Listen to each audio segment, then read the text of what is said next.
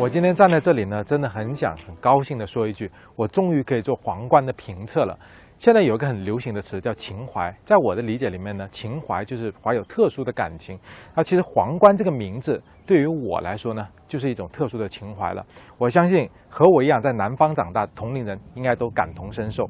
但现在在我身边的这台呢，已经是最新的第十四代的皇冠，而不是在我脑海里面印象最深的第九代的皇冠了。呃，这种感觉就有点像我们小时候很喜欢蝙蝠侠，但是我们长大了终于可以啊买票进电影院去看蝙蝠侠了。但是我们在电影院看到的就是蝙蝠侠被小丑打得满地找牙的样子，落差有一点点大。好了，这闲话可能也说的有点多。那接下来这么有情怀的一台车，就让我们从它的外观说起。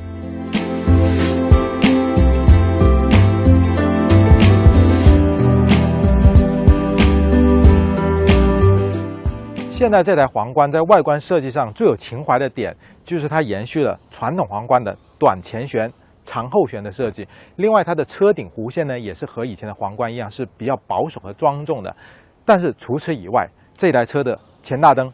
后灯组，包括中网，甚至我们今天这台试驾车的轮圈，每个地方看上去呢，都变得那么的运动，一点也不是我们印象中皇冠那种很稳重的样子了。从某种角度上来说呢，我觉得这台车甚至有点像一台特别版或者升级版的锐志。丰田呢，你让我的情怀哪里放呢？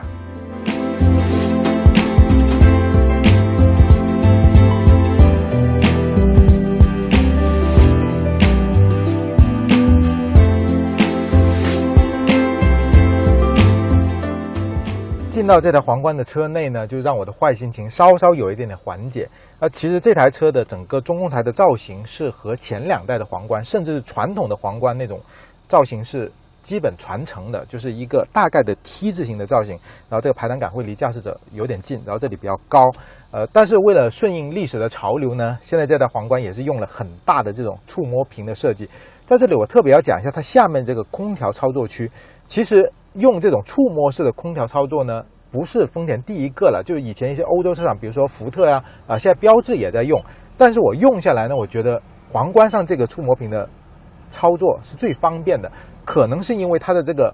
菜单的设计，或者说是它这个位置放得好。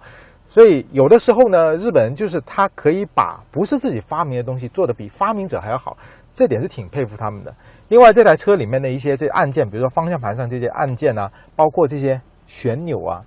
手感真的都是相当的好。呃，所以这些质感方面呢，皇冠真的做的是很到位的。所以坐进来你会觉得这个车啊，质感、高级感呢，都是营造的非常不错。但是呢，作为一个有情怀的人，我也是忍不住要对这个车厢提出很多的吐槽的意见。首先就是它的这个仪表中间那个行车电脑菜单，还有。中间这个菜单播放音乐等等很多的这个界面，其实你看上去呢是和卡罗拉是一模一样的。就是我觉得这会让一个买这个品牌高档车的人呢心里受了一点伤害。你可以去看看隔壁的大众，就大众所有的这些通用的东西呢，它都是从上往下去普及的。但是丰田恰好相反，它经常会让低端车先用，然后再慢慢就普及到高端车。另外呢，有些小细节，比如说中间这个地方有个储物格，挺大的，也挺实用的。但是呢，就空在这，你为什么不设计个盖板，然后上面印个皇冠的大 logo？那不是一摁打开，不是很有这种档次感了吗？还有就是这台车的坐姿，那丰田一直是说，哎呀，我这皇冠我要做的更加的运动。但是呢，这台车明显驾驶位的坐姿是偏高的。然后呢，我坐在这个地方。我感觉这个仪表呢，我是这样俯视的啊。其实真正的运动车的仪表呢，应该是尽量和驾驶员平视的。那你设计这样的坐姿，你又怎么会让人觉得这台车很运动呢？而且呢，这个方向盘它是可以四向调节的啊，没有错。但是拉到最远也就这样了啊。以我的身高来说呢，我是更希望这个方向盘还可以再往外头调一点点的。所以这些细节的人机工学设计，这台车做的也不算尽善尽美。所以丰田，我该怎么说你好呢？皇冠的后排在空间方面我就不多讲了，因为这个车型到现在来中国之后呢，它都是加长版的了，所以你看腿部空间、头部空间都没有什么问题。在这我也讲个细节，就是很多人没有注意到的，呃，皇冠的后排呢，你坐进来之后，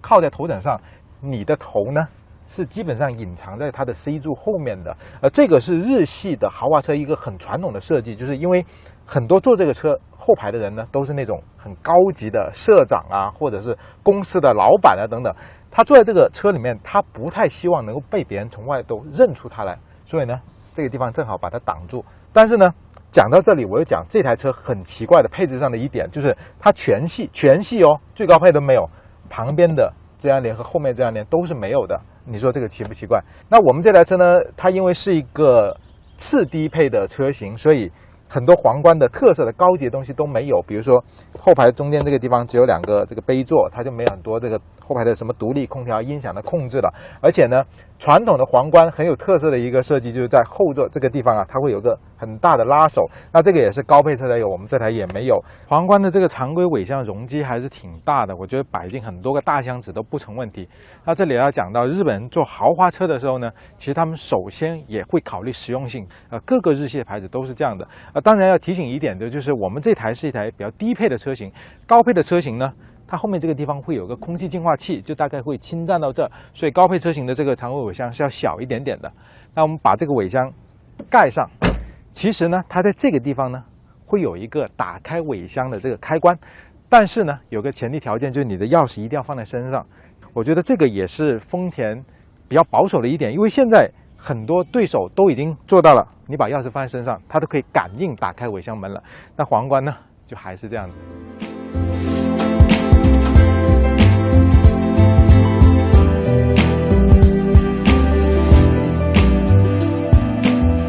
我第一次接触这台皇冠呢，是在晚上。那天呢，我自己也很疲劳。这个时候呢，我就开着这台皇冠回家。那原本我上车之后，可能想放点音乐来听一下。呃，但是我后来突然感觉到这台车它的运转和声音和环境的声音呢，好像还挺舒服的，所以我就把音乐给关了。呃，其实我觉得一辆好的豪华车，它并不是纯粹的把所有的声音都拒之门外，而是说。你要放一点点声音进来，而且要辅以你呃机械上面的这种运转的这种顺滑的声音。那其实这台皇冠它就做到了这种很高级的感觉，就是呃它本身自己的动力系统是非常顺滑的运转起来，而且呢它的隔音也是很超班的。然后你就听到一点点传进这个车厢里的声音，然后再感觉这个很顺滑的 V 六发动机，呃这个真的是一种享受。说到这台2.5升的 V6 发动机呢，这是第三代了，就是丰田已经把它放在第三代的皇冠上面了，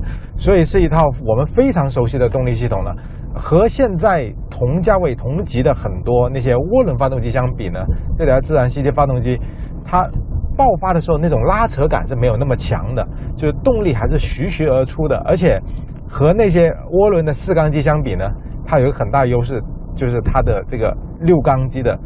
爆发时候的这种声线确实很好听。另外呢，这次丰田还给这台皇冠也配上了很多的这种驾驶模式，呃，就可以在这个小屏幕里面去选的。呃，但是我觉得。有的时候，这种所谓的多种驾驶模式呢，就是为那些变速箱不太好的车所准备的，就是它本身变速箱不能满足各种使用的需求，所以厂家呢就要让你去选什么舒适模式、节油模式、运动模式等等。但是呢，皇冠的这台变速箱。它表现真的太好了，就是你想慢慢开的时候，舒适开的时候啊，它是很顺滑；你想很激烈的开的时候呢，它完全跟得上你的步调。所以对于这台车来说，就真的没有必要再去选什么这种驾驶模式了，你就这样正常开着它就好了。现在这一代的皇冠和前两代的国产皇冠开起来的感觉呢，有一个很大差别，就是这台车的转向和底盘